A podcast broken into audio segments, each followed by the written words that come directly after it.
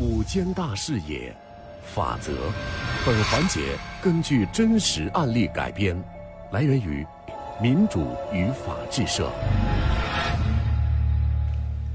进入到今天根据真实案例改编的环节法则，在昨天的法则当中，我们讲到了江苏溧阳的田喜刚，因为脸上带着一大块的胎记，一直到三十多岁才订婚。未婚妻呢是他在网上认识的网友，名字叫珍珍。田喜刚在珍珍身上花了好几万块钱定了亲，俩人也同居了，但是不久未婚妻就失联了。珍珍为何不告而别？田喜刚能找到她吗？在今天的法则，我们继续为各位讲述。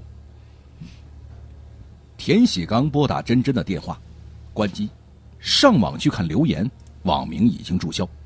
田喜刚慌了，因为除了一个网名，除了这个电话，他好像没有任何渠道能找到珍珍。田喜刚跌坐在地上，大口大口的吸烟，回忆起这些日子获得的温暖和甜蜜，又回忆起曾经的种种疑惑，他不甘心，他要找到珍珍。田喜刚向酒店的领导请了一个月的病假，发疯似的在县城里寻找珍珍的踪影。功夫不负有心人，终于他在一家酒吧里发现了珍珍和他的哥哥。怎，怎么是你？哼，吓你一大跳吧？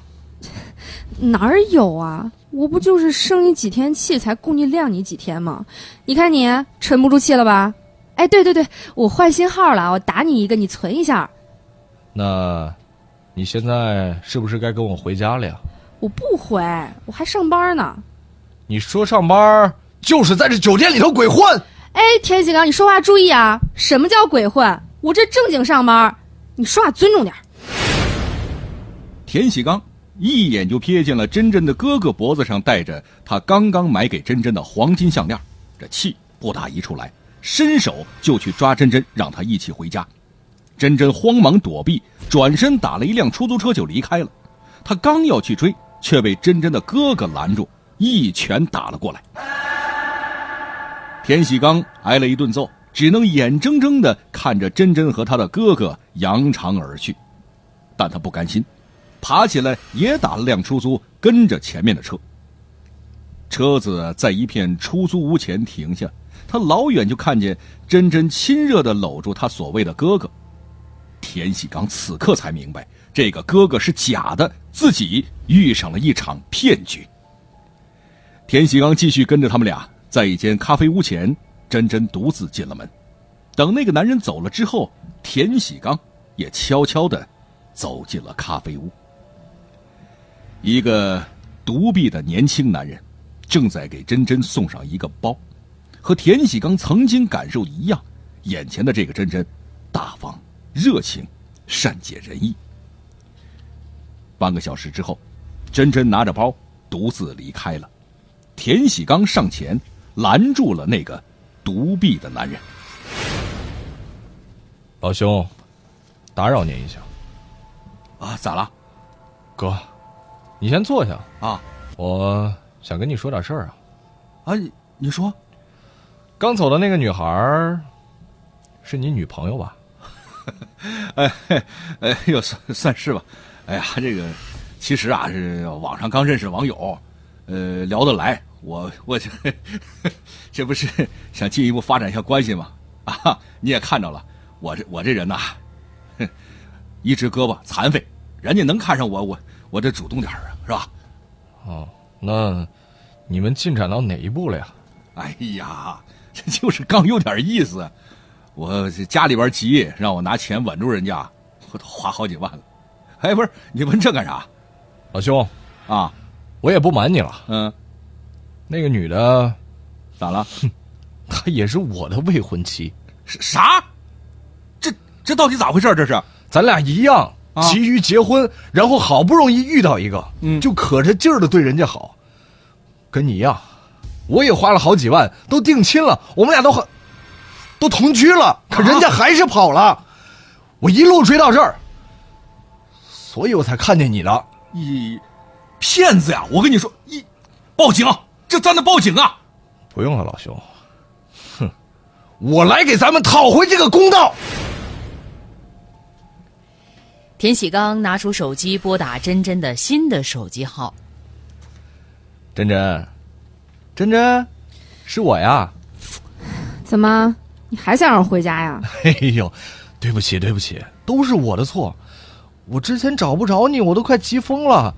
你原谅我好不好？啊，哎，你给咱哥也说一声，呃，你就说我刚才太鲁莽了啊。这还差不多。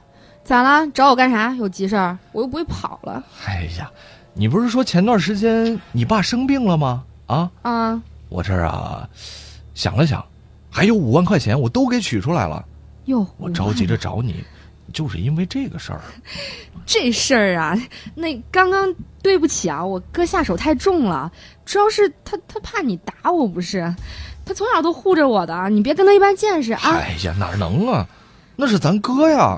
就是嘛，那我去哪儿找你啊？那你要不还来阳光宾馆吗？啊，五零八房间。我，我真的想你了。小样，行，你等着我啊，我马上过去。田喜刚怕那个纹身的男人还跟来，买了一把三十厘米长的水果刀。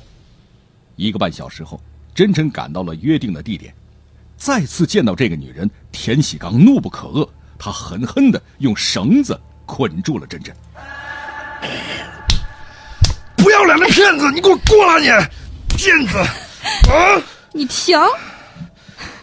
不要脸！说谁不要脸呢？我看是你们这些臭男人不要脸！你骗了我的感情啊！你骗我的钱，还骗我的人！亏你这会儿还笑了出来呀！你，你还笑了出来呀！你怎么笑不出来了？谁让你癞蛤蟆想吃天鹅肉的？你也不照照镜子看看你那样，睡也陪你睡了，就你那几万块钱，就当是补偿我了。你想怎么样？你？我想怎么样？你退我钱呢？你啊？那是我爸妈辛苦一辈子赚的钱，我们全家掏心窝子对你好，你骗我？你还拿着我的血汗钱？啊，去给那个臭男人你买金项链啊！你，行了，看来你也知道了，不过晚了，田喜刚，钱我都花了，你就别指望着我能退给你一分钱。当然，如果你不放了我，你放心，我马上报警，我告你强奸我。我让你告啊！我让你告！田喜刚，你干嘛？你告！你干嘛？啊！你告！你拿刀干嘛？怒不可遏的田喜刚抄起刀子，对着珍珍猛扎了十几刀。看着这个倒在血泊中的女人，咽下了最后一口气，田喜刚才意识到自己杀人了。惊慌失措当中，他选择了报警自首。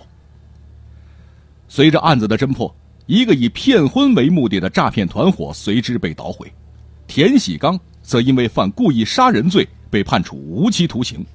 二零一六年十一月，被投入南京监狱开始服刑。田喜刚本来是婚骗的受害者，却因为冲动成了施暴者，杀了人。正值大好年华，却在人生路上一脚踏空，跌进了黑色的泥潭。这真是令人惋惜。面对高墙电网，田喜刚几乎是绝望了。经过监狱民警不断的引导教育，田喜刚逐渐从阴霾当中走出来。步入了正常的改造生活。鉴于田喜刚具有多年的厨师从业经历，踏实改造。